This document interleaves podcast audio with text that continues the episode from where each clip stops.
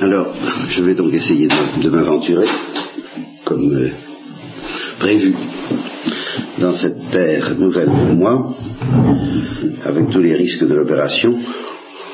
Euh, évidemment, j'y ai réfléchi après vous avoir parlé hier soir. J'ai tout de même entrevu quelque chose. Je me rends compte que je suis, par rapport à ça, un peu dans la situation où j'étais, par rapport à l'idée d'être habité par la gloire de l'obscurité de la foi euh, au mois de juillet, c'est-à-dire que j'ai lancé l'idée sans avoir encore tout à fait les instruments techniques me permettant de rendre compte de manière correcte à l'inquisition théologique éventuelle, que d'ailleurs on ne risque plus guère aujourd'hui, mais enfin, la mienne. Et même, même, même un peu quelque chose d'analogue, peut-être encore plus analogue à la difficulté que j'ai éprouvée pendant longtemps, et il y a assez longtemps de ça, pour euh, rendre compte des privilèges extraordinaires de l'état de grâce, simplement. La, notion d'habitation de la lumière divine dans l'âme des justes, alors que nous sommes dans l'obscurité de la foi, du fait qu'il y a cette transformation extraordinaire qui s'appelle la grâce sanctifiante, j'ai lu là-dessus, et celles qui ont mis le nez dans mes cahiers se rendent compte que ça n'a pas toujours été très, très facile. Et en fin de compte, la difficulté que, technique, alors je parle simplement technique, à laquelle je suis affronté ce matin n'est certainement pas pire.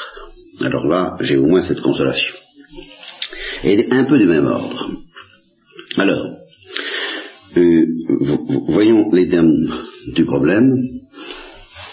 Distinguons bien un problème relativement secondaire et puis un problème grave, un problème essentiel, névralgique, fondamental.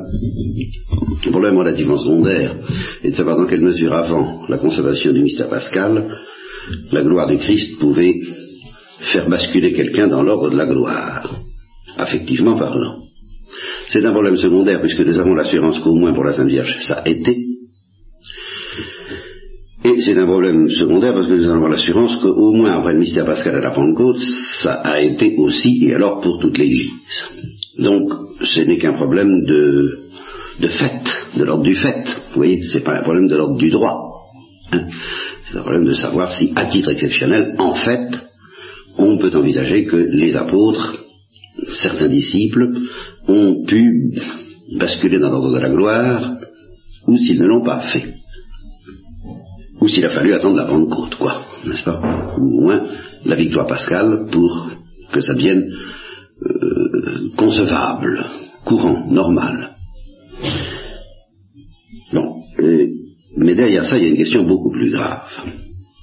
La vraie question c'est que ça ne fait pas de difficulté d'envisager une exception pour la Sainte Vierge parce que nous avons que la Sainte Vierge était immaculée, parce que nous savons qu'elle était au sommet du renoncement, et que la touche divine, passant par, le, corps du Christ, ça c'est un principe que je vous ai dit, je crois, hein, que toutes ces touches divines désormais, désormais, euh, oui désormais depuis la chute, n'est-ce pas euh, La touche divine qui doit faire passer dans l'ordre de la gloire, le cœur humain, avant la vision, passera par le corps du Christ et par un contact avec le corps du Christ, qui est le premier en, lequel habite la plénitude de cette gloire.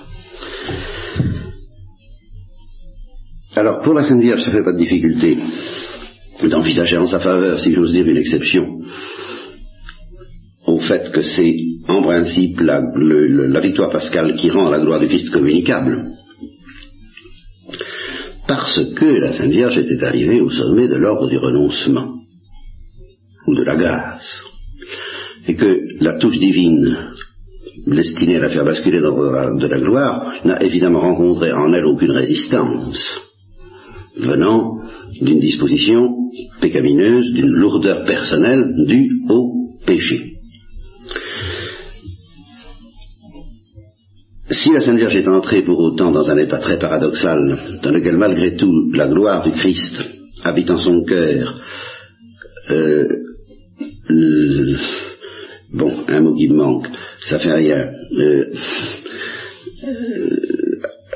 à engager la bataille, à, affronter, à supporter également la persécution des ténèbres, c'est en vertu de la transcendance même du mystère du Christ, c'est pas en vertu d'un péché personnel de la Sainte Vierge, c'est en vertu du péché collectif euh, du genre humain avec lequel le Christ était en osmose, au-delà de ce péché collectif du genre humain, le péché de Satan et euh, la profondeur, je vous l'ai dit, du péché en, en tant qu'il entraîne un malheur éternel, et euh, Marie a été en communication avec cela par le cœur du Christ.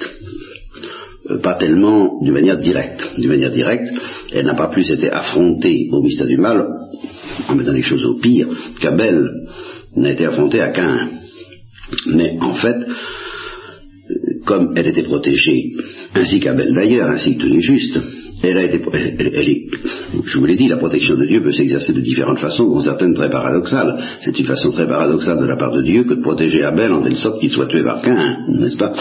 Eh bien, il y a tout de même une autre manière dont la protection de Dieu peut s'exercer, même depuis la chute, et qui consiste à protéger Abel de Cain jusqu'à ce que son heure soit venue, et même dans certains cas à protéger tout court quelqu'un de toute mort violente.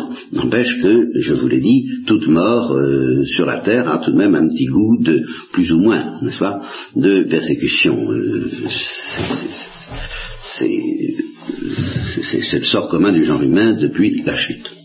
Et, et depuis le péché de Cain, en plus. Bon, eh bien, je pense qu'avant l'Annonciation, la Sainte Vierge était protégée de cette manière non paradoxale qui consiste à être tout de même à l'abri des morsures du mal dans une très très très grande mesure, une très large mesure, et qu'elle n'a vraiment été affrontée à la morsure, au talon du serpent, qu'à partir et à travers le cœur du Christ, qu'à partir du, du cœur du Christ habitant en elle, et à travers le cœur du Christ. En somme, c'est à travers la gloire qu'elle a été initiée au péché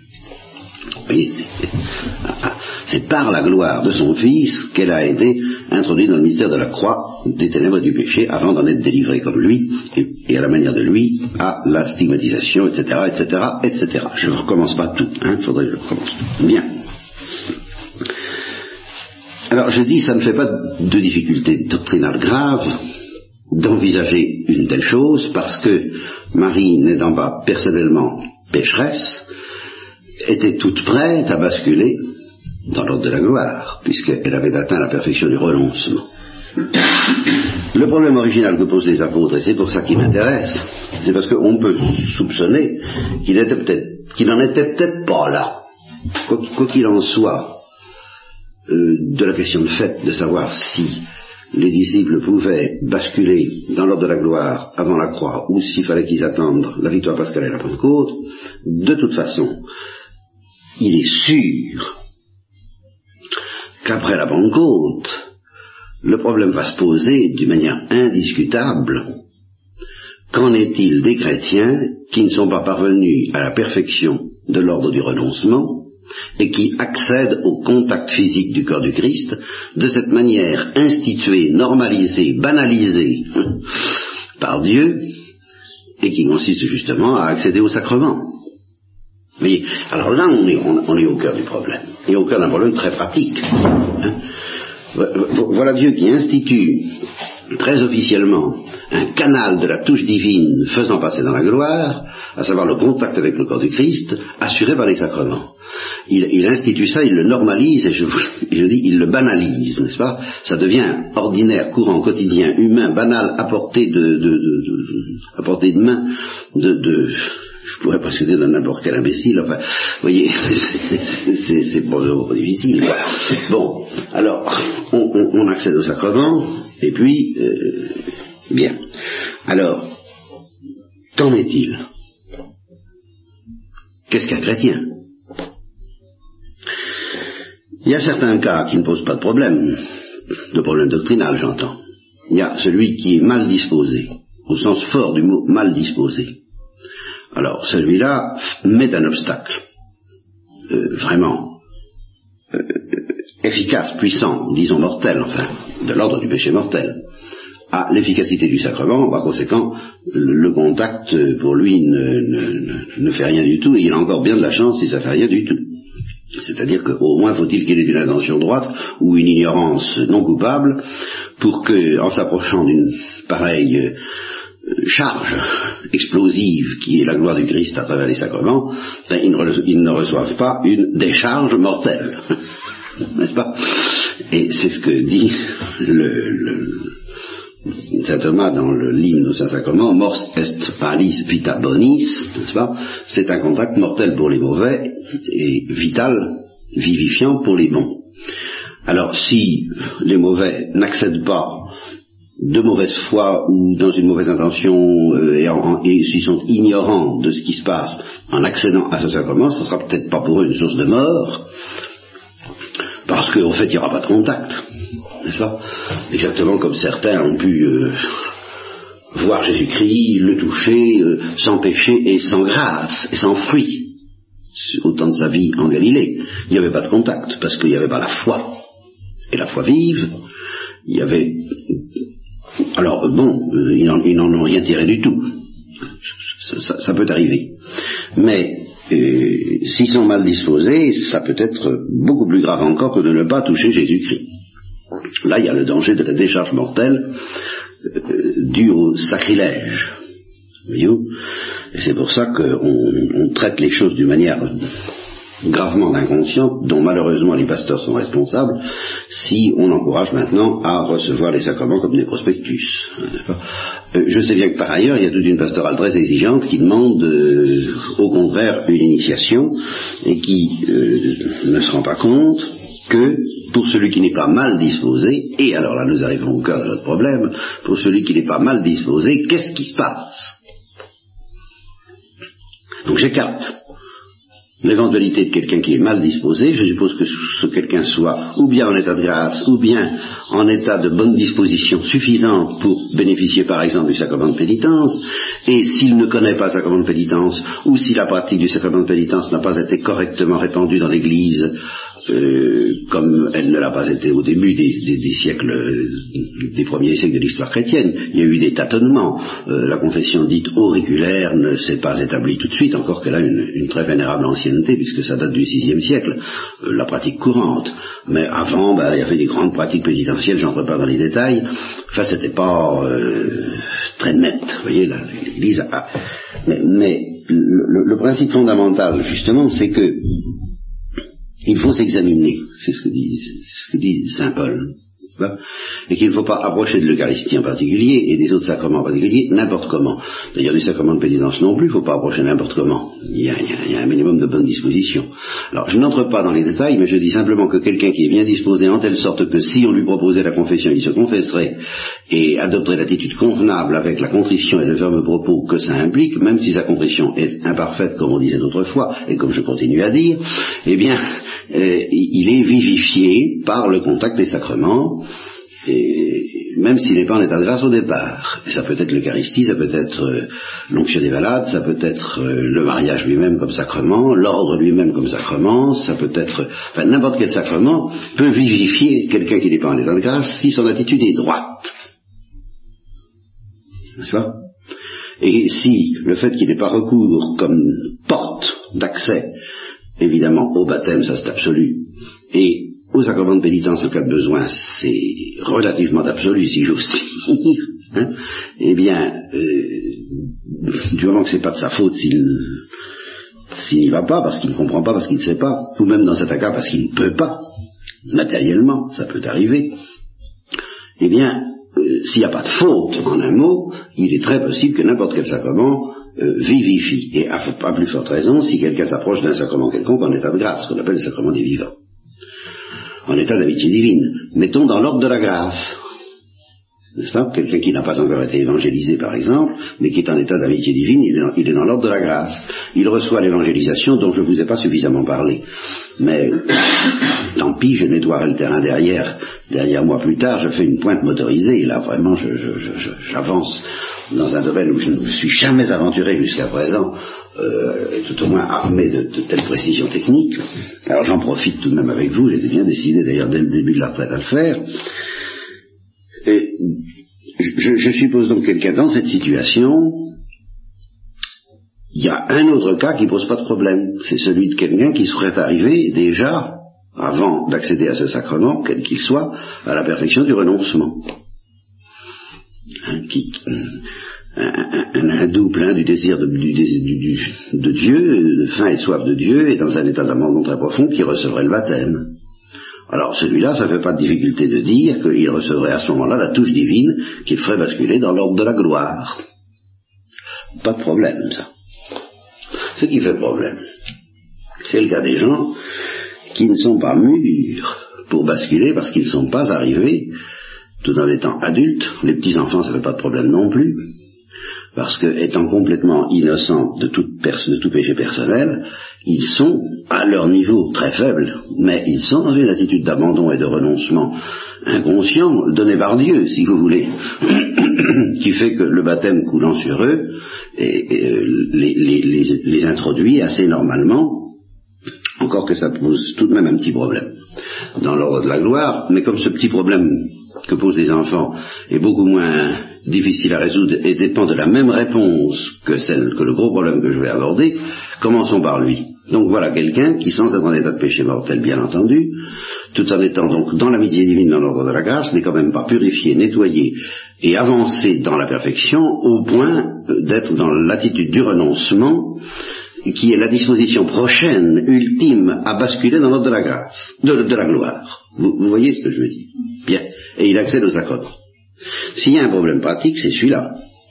Parce que c'est le nôtre. C'est notre cas normal à tous, normalement au départ, tout au moins. Et c'est le problème de tous les chrétiens dont on dit qu'ils pratiquent sans avoir beaucoup de conscience de ce qu'ils font.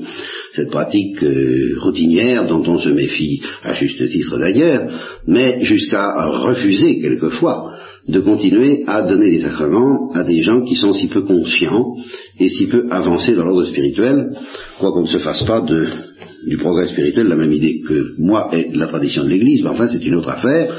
C'est vrai que ça pose un problème.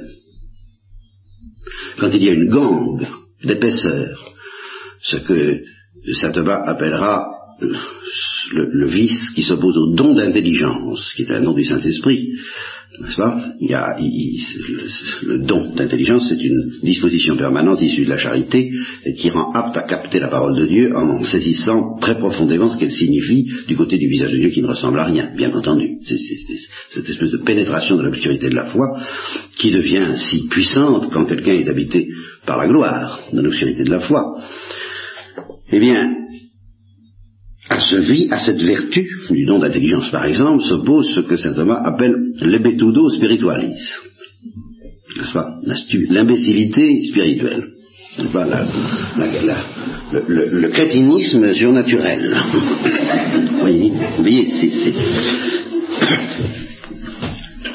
ce genre d'intelligence qui manque aux sages et aux intelligents et qui est donné aux petits, justement voyez, c'est cette épaisseur, cette couche. On en a une couche. Hein. Et, dans l'ordre surnaturel, c'est bien ça. Et c'est pas peut-être quelquefois très très intelligent, même métaphysicien, ce qui est quand même plus tout à fait pareil.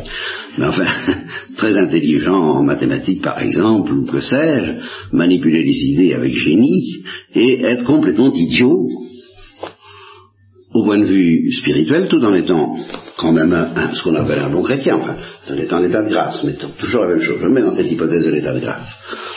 Alors voilà quelqu'un qui approche des sacrements, on ne peut pas lui reprocher, puisque justement l'Église invite à communier souvent depuis Sainte Thérèse de l'Enfant Jésus et Pie pourvu qu'on ait une intention droite et qu'on soit en état de grâce, on ne va pas empêcher ça. Le jansénisme a voulu empêcher ça. Le, voulu, le jansénisme, justement, aurait eu tendance à dire, ah ben non, on ne va donner cette touche divine, l'âme du, du, jansénisme et du catharisme.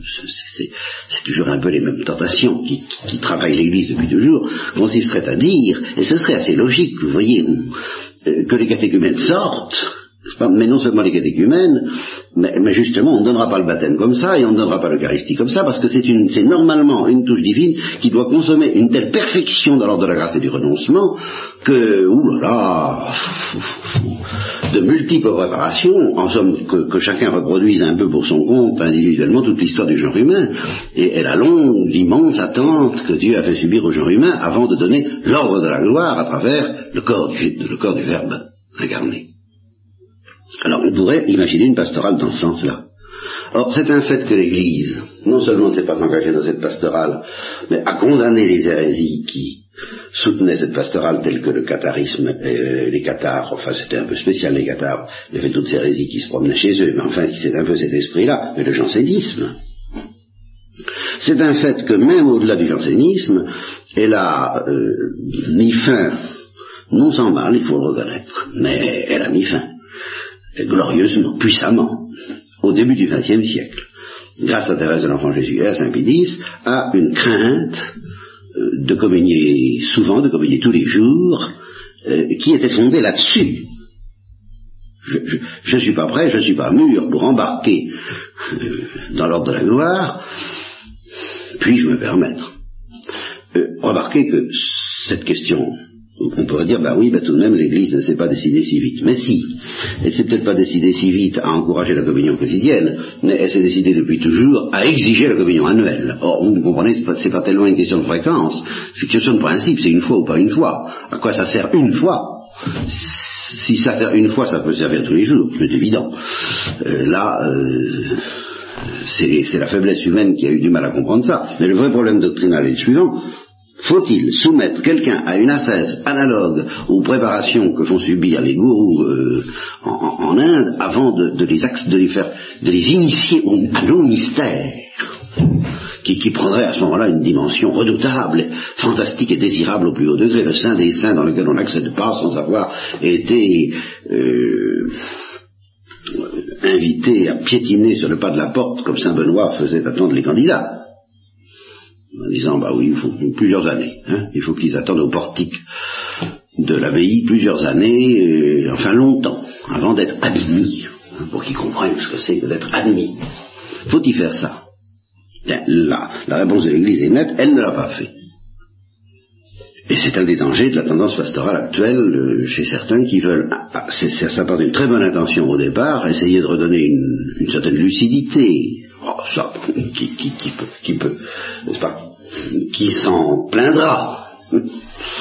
Une certaine lucidité, une certaine disponibilité, une certaine qualité d'âme à ceux qui approchent des sacrements, c'est un souci pastoral extrêmement légitime. Mais si ça va jusqu'à ne vouloir donner les sacrements que si on a obtenu une certaine qualité d'âme autre que non seulement même pas l'état de grâce, sauf qu'il s'agit de l'Eucharistie et des vivants, mais une certaine bonne disposition droite qui précisément permettra de recevoir la grâce à travers la gloire, en somme. Eh bien, là, l'instinct de l'Église est très net, il faut le faire. Alors, la, question doctrinale, qu'est-ce qui se passe? Qu'est-ce que, que je vais répondre? Bah, Il me, me semble, vous vous doutez bien que tout ce que j'ai dit depuis le début de la retraite perdrait beaucoup de sa signification, beaucoup de sa portée, si j'étais obligé de dire, eh bien, euh, ceux qui acceptent au sacrement en état de grâce, mais sans avoir les bonnes dispositions requises, euh, n'entrent pas dans l'ordre de la gloire euh, pour autant, n'est-ce pas, purement et simplement. Si je disais, ben, en somme, la touche du corps de Christ ne leur fait pas plus d'effet que s'il n'y avait pas le corps du Christ, que si c'était dans, l'ordre de la grâce. Ce, serait un peu décevant que d'en arriver à une conclusion pareille. Par ailleurs, si je dis, ben, ils entrent dans l'ordre de la gloire, qu'est-ce que ça va Ça va contre l'évidence? Ça va contre l'évidence de fait. Parce que ça veut dire qu'ils sont des saints, tels que nous avons défini l'ordre de la gloire, comme dépassant la perfection suprême de l'ordre du renoncement et de la grâce, ça veut dire qu'ils sont dans l'état de Thérèse de l'enfant Jésus, au moins, au moins, à partir du moment où il a reçu le trait de feu. Hein? ça veut dire que tous les chrétiens qui, entrent en contact avec le corps du Christ meurent de ne pas mourir. Enfin, ça n'a pas l'air d'être très confirmé par l'expérience. Alors, c'est pour ça que ça m'intéresse de poser le problème à propos des apôtres, parce que quoi qu'il en soit, euh, de la question de savoir si c'était possible ou non avant la victoire pascale, c'est en fin de compte le même problème. Ils n'étaient pas très dégourdis, ils étaient stupides et sans intelligence, n'est-ce pas? Et ils étaient en contact avec le corps du Christ. Mettons qu'ils ne pouvaient pas arriver à la perfection de l'union au Christ, pas plus que la Sainte Vierge n'a pu y parvenir avant la consommation du mystère pascal, bien sûr. Elle était imparfaitement épousée, je vous le répète, comme je vous l'ai dit hier, parce qu'il était imparfaitement épousant et qu'il n'était pas stigmatisant, n'est-ce pas? Époux crucifié, j'épouse en crucifiant, tu seras pour moi un époux de sang, tout ça, ça s'applique très bien au Christ et à Marie. Bon, alors cette imperfection-là, il est évident que les apôtres la connaissaient aussi, et que ce n'était pas de leur faute, mais il y en avait une autre qui venait de leur euh, ebetudo spiritualis. Êtes-vous encore sans intelligence? Combien de fois faudra-t-il vous redire les choses? Et euh, au foule, il ne parle qu'en parabole, alors celle-là, on peut craindre qu'elle ne passe pas dans l'ordre de la gloire tout de suite, malgré qu'elles voient, qu'elles entendent le verbe, et quelquefois elles le touchent, et quelquefois même elles soient guéries par lui. Mais je vous ai dit, ce sont des effets de la gloire qui ne sont pas spirituels, qui sont des retombées accidentelles et exceptionnelles euh, de, de quelque chose qui n'a pas été reçu au plan spirituel, d'abord par les intéressés. Les disciples, au moins eux, qu'en est-il? Si nous admettons, il y a une sorte de contradiction à envisager, apparemment qu'ils entrent dans l'ordre de la gloire, tout en gardant une psychologie aussi imparfaite, qui semble incompatible avec ce décollage extraordinaire dont j'ai parlé. Alors, nous allons poser donc en principe, ça, va être le, point de départ certaines réflexions, que psychologiquement, efficacement, en fait, les apôtres, et par conséquent, mettons les chrétiens imparfaits, ne décollent pas. Tant qu'ils sont imparfaits. Et toutes les longues purifications décrites par Saint Jean de la Croix sont justement une description des étapes nécessaires pour euh, de tout ce qu'il faut subir pour décoller en profitant en plénitude de la grâce chrétienne et à partir du contact sacramentel que nous avons avec la gloire. Bien. Alors, dans ces conditions, qu'avons-nous de plus. Si, si, nous concluons que les chrétiens ne décollent pas, que leur affectivité euh, efficace, leur affectivité de fait, ne bascule pas dans l'ordre de la gloire, et ça je vais être obligé de le dire, tout au moins pas tout de suite, pas avant d'avoir atteint certaines étapes purificatrices, qui justement vont, ressembler étrangement à la purification du genre humain avant l'arrivée du Verbe. Voyez-vous, la purification des justes les plus parfaits de l'Ancien Testament ou la purification des hindous les plus avancés en perfection. Ça va ressembler à ça, à première vue les chrétiens vont être obligés de subir ce chemin, et quand ils seront purs, suffisamment purifiés dans l'ordre de la grâce, alors la touche divine, qui n'a pas produit, qui n'aurait pas produit dans ce cas ces effets au début de leur vie, parce qu'ils étaient impropres à les recevoir, va les faire basculer dans la gloire. Mais avant ça, ils seraient dans la même situation que le genre humain, avant l'arrivée du Verbe, ils seraient uniquement dans l'ordre de la grâce. Alors c'est là où il faut subtiliser un peu et d'une subtilité qui aura des conséquences pratiques énormes, quand même. Alors, il me reste 25 euh, minutes, et l'instruction ce soir, si c'est nécessaire, pour m'en expliquer. Alors, vous avez à peu près compris l'état du problème. Je vais vous dire ce que je vois pour le moment. Ça repose sur quelque chose que j'ai dit, je crois vous l'avoir dit, j'y ai peut-être pas insisté auprès de vous autant que ailleurs, mais c'est un peu une, clé essentielle de ce que je vous ai dit, et justement cette clé va se retourner en faveur de notre problème, d'une manière tout à fait inattendue pour moi, je l'avoue. Je vous ai dit que l'entrée dans l'ordre de la gloire n'était pas seulement une question d'intensité dans la charité. Et j'ajoute aussi, j'aurais pu tout aussi bien le dire, et je l'ai pratiquement dit, ça n'est pas non plus une question de purification. L'intensité de la charité nous purifie, dans l'ordre de la grâce, et quand on arrive au sommet de cette intensité qui précède la température d'ébullition en chacun de nous, et de la perfection propre à l'ordre de la grâce, on arrive à ce sommet du, renoncement dont je vous ai souligner à quel point il pouvait impliquer une sainteté de, son ordre tout à fait extraordinaire. Euh, nous verrons, j'ai pas le temps ce matin, pour Jean-Baptiste et pour Saint-Joseph, qu'ils en étaient arrivés là. Car pour des raisons que je ne peux pas vous expliquer ce matin, je ne pense pas que eux aient basculé dans l'ordre de la gloire, si, tout au moins ici-bas. Alors là, j'ai des raisons graves de penser, et, le comble, c'est que c'est précisément parce qu'ils étaient des saints que je ne peux pas le penser. Parce que, étant donné que c'était des saints, s'ils avaient basculé, je vous le dis d'un mot, s'ils avaient basculé dans l'ordre de la gloire, ils auraient ou bien connu une mort de pure gloire, et ils, auraient donc échappé à cela même à quoi Jésus-Christ n'a pas échappé, c'est-à-dire à mourir de mort. Quand même, n'est-ce pas? Ce qui n'est pas normal, que la Sainte Vierge non plus n'a pas connu, puisqu'elle est morte de mort au pied de la croix. Ou bien ils auraient connu une mort de mort et de gloire à la fois, mais alors selon un équilibre où la mort de gloire doit l'emporter sur la mort de mort, donc ils auraient remporté la victoire du Christ avant le Christ. Vous voyez, ça, je ne peux pas le penser non plus.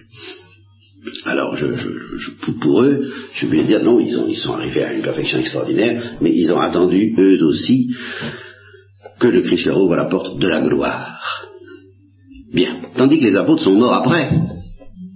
Très différent. Bien. Alors, justement, je vous ai dit, ce qui manque, ben, par exemple à Joseph et Jean-Baptiste, maintenant que j'ai lâché leur nom, pour entrer dans l'ordre de la gloire, ce n'est pas, ce n'est ni une question d'intensité dans la charité, qui peut être conçue comme grandissant indéfiniment sans parvenir à la température d'ébullition, c'est autre chose. Vous comprenez? Ni dans la purification, qui était, on ne peut plus, euh, ne peut pas souhaiter plus, on ne peut pas souhaiter une purification plus grande que celle obtenue par Joseph et Jean-Baptiste au moment de leur mort.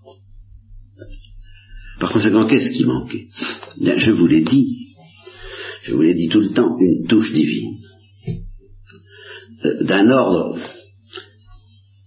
dont, les effets qualitativement sont différents, et de l'intensité de la charité, et de la purification. Ce n'est pas seulement une touche divine intensifiant l'amour, et ce n'est pas seulement une touche divine purifiant l'amour. Autrement dit, aidé de l'ordre de la grâce et des touches divines qui sont de l'ordre de la grâce, on peut parvenir à un sommet extraordinaire dans l'ordre de la... On est prêt à décoller, on désire décoller, on le désire de plus en plus et tout ça reste inefficace. Tant que le désir ne change pas de nature, pourquoi change-t-il de nature? Parce que une touche divine commence déjà à emporter le cœur dans la gloire avant l'intelligence. C'est ça l'idée de base de tout ce que je vous ai dit. Pourquoi est-ce que cette touche divine, elle, est d'un autre ordre que les autres? C'est parce qu'elle appartient déjà à l'ordre de la vision face à face. Simplement, c'est la vision face à face, préparant le cœur à recevoir la vision face à face, avant d'envahir l'intelligence. C'est déjà une grâce de l'ordre de la vision face à face. Et c'est pour ça qu'elle donne un désir efficace et mortel, d'une mort de gloire, de la vision face à face. Vraiment, c'est une touche glorifiante. Ce n'est pas une douche brûlante seulement. Est-ce que je m'exprime clairement? C'est ce que vous... Hein? Bon. Eh bien, c'est la clé de toute l'affaire, encore que ça demandera des, précisions techniques dont je vous ferai peut-être grâce, mais dont je ne pourrai pas me faire grâce, évidemment.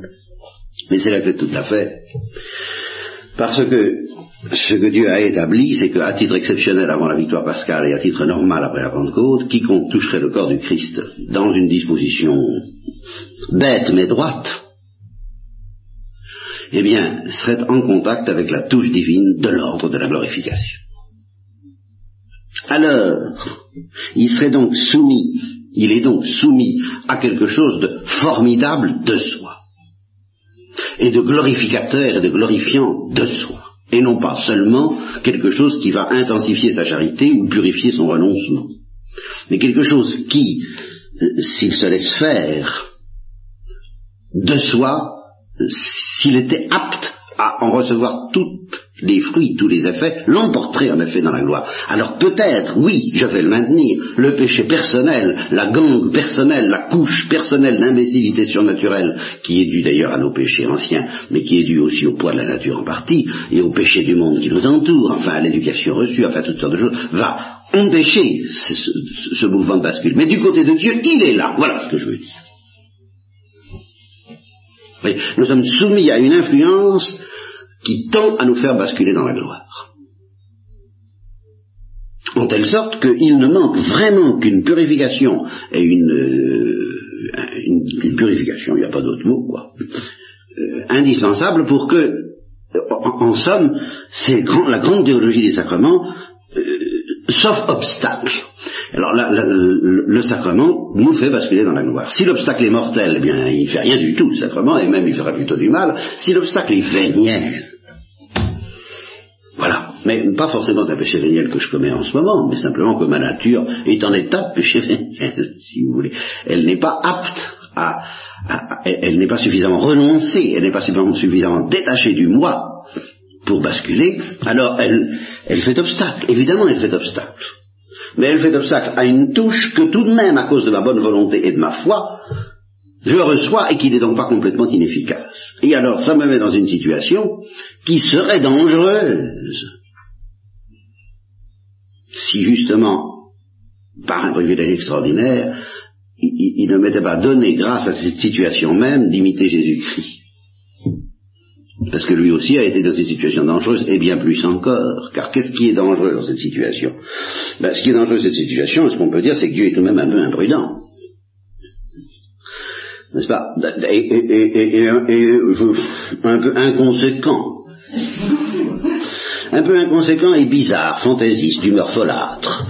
Car il fait attendre pendant des milliers d'années de braves gens qui ne demandent qu'à recevoir la touche divine qui les fait embarquer dans la gloire. Et il n'y a qu'à voir ce qu'ils ont fait, ces braves gens, sous l'effet de la grâce. Relisez le chapitre 11 de l'Épître aux Hébreux.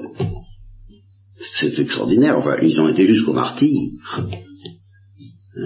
Et, alors là, pas pour des motifs humains, vraiment pour des motifs surnaturels, ils ont donné leur vie, ils ont subi des tortures, ils ont confessé la foi, par la foi, ils ont fait tout ça mais ils ne sont pas entrés dans la récompense, c'est-à-dire dans l'ordre de la gloire, ils n'ont pas reçu cette touche divine, parce que c'est très, explicitement ce que dit l'Épître aux Hébreux, ils euh, ne devaient pas entrer sans nous. Hein, on se demande pourquoi, ils attendaient des gens tels que nous. Eh bien, ils ne devaient pas entrer sans nous, euh, à qui il était réservé un sort meilleur, dans l'ordre de la gloire. Voilà, très exactement ça. Alors il fait attendre ces gens-là, qui sont très bien disposés, enfin, on ne peut pas mieux. Euh, des siècles et des siècles. Et puis les chrétiens, ils n'attendent pas qu'ils soient prêts. Vous avouerez. C'est tout le christianisme, ça. C'est tout l'évangile. Tant qu'on n'a pas compris ça, on n'a rien compris.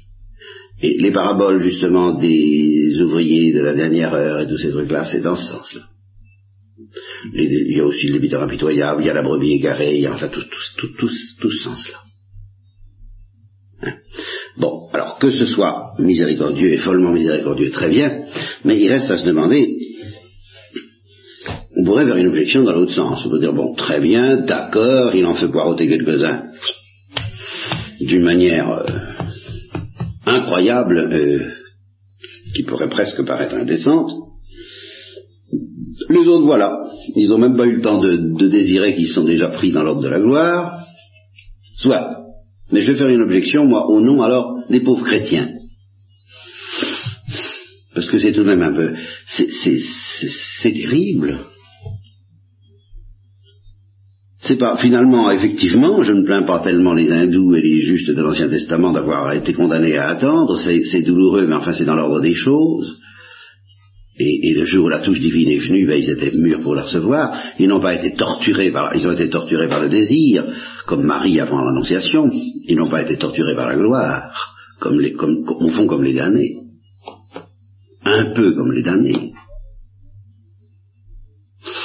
Moi, moi, moi, les chrétiens, si j'avais à choisir, hmm, pas trop ce que je choisirais.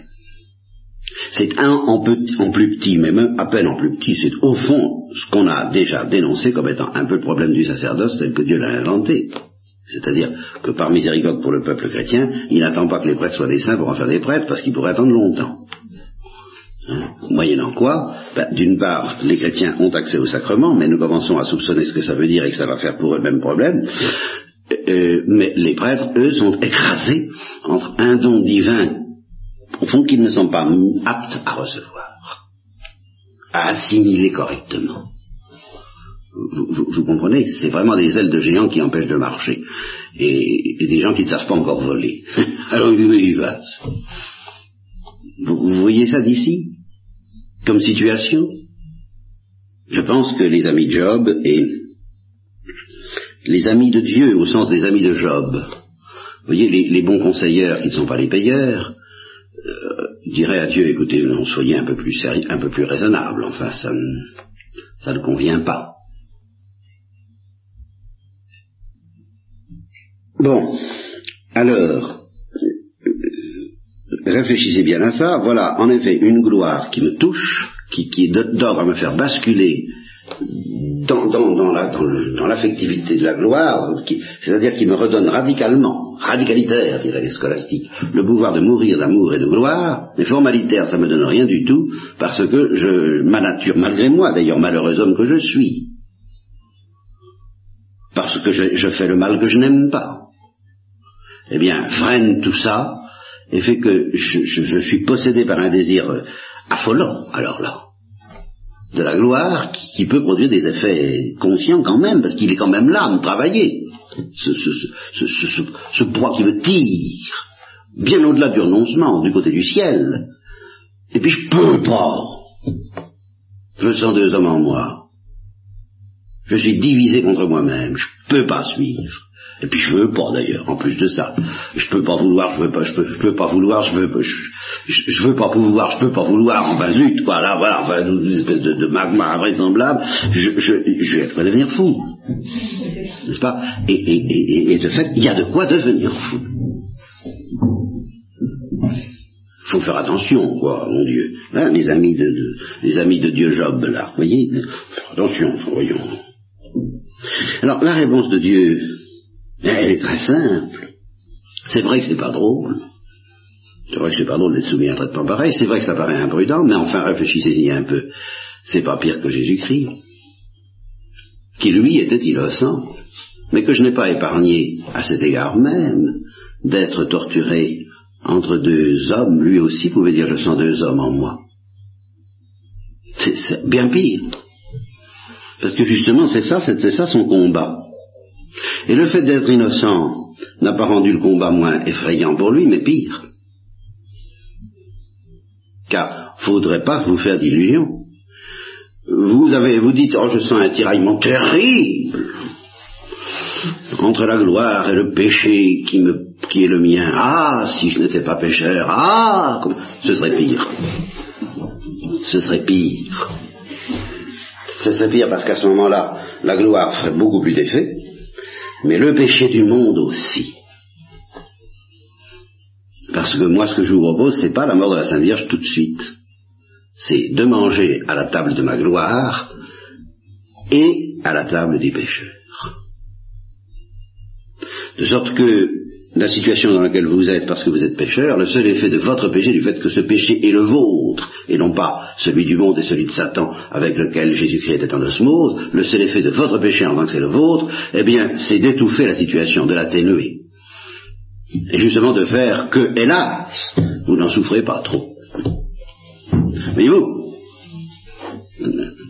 Ça Mais pour autant, au fur et à mesure que vous vous éveillerez, ne réveillez pas la bien-aimée avant qu'elle ne le veuille, d'accord, on respectera sa liberté, mais enfin, on essaiera tout de même de la réveiller. eh bien, effectivement, ben, vous connaîtrez quelque chose de la croix de Jésus. Ça, c'est sûr. Si quelqu'un veut être mon disciple. Évidemment, le premier péché auquel vous aurez affaire, mais c'est pas le pire. C'est le vôtre. D'accord. Mais justement, tant que vous avez affaire au vôtre, je vous répète, vous souffrirez pas trop, sauf au moment où il devra mourir vraiment. Alors là, vous, vous entrerez vraiment dans certes, mais avec des dosages qui varient selon les possibilités de chacun. Et il y a les atténuations de la Sainte Vierge, ça je ne vais pas recommencer, je vous l'avais dit à la première retraite. Enfin, euh, on va s'occuper de votre cas, mais de toute façon,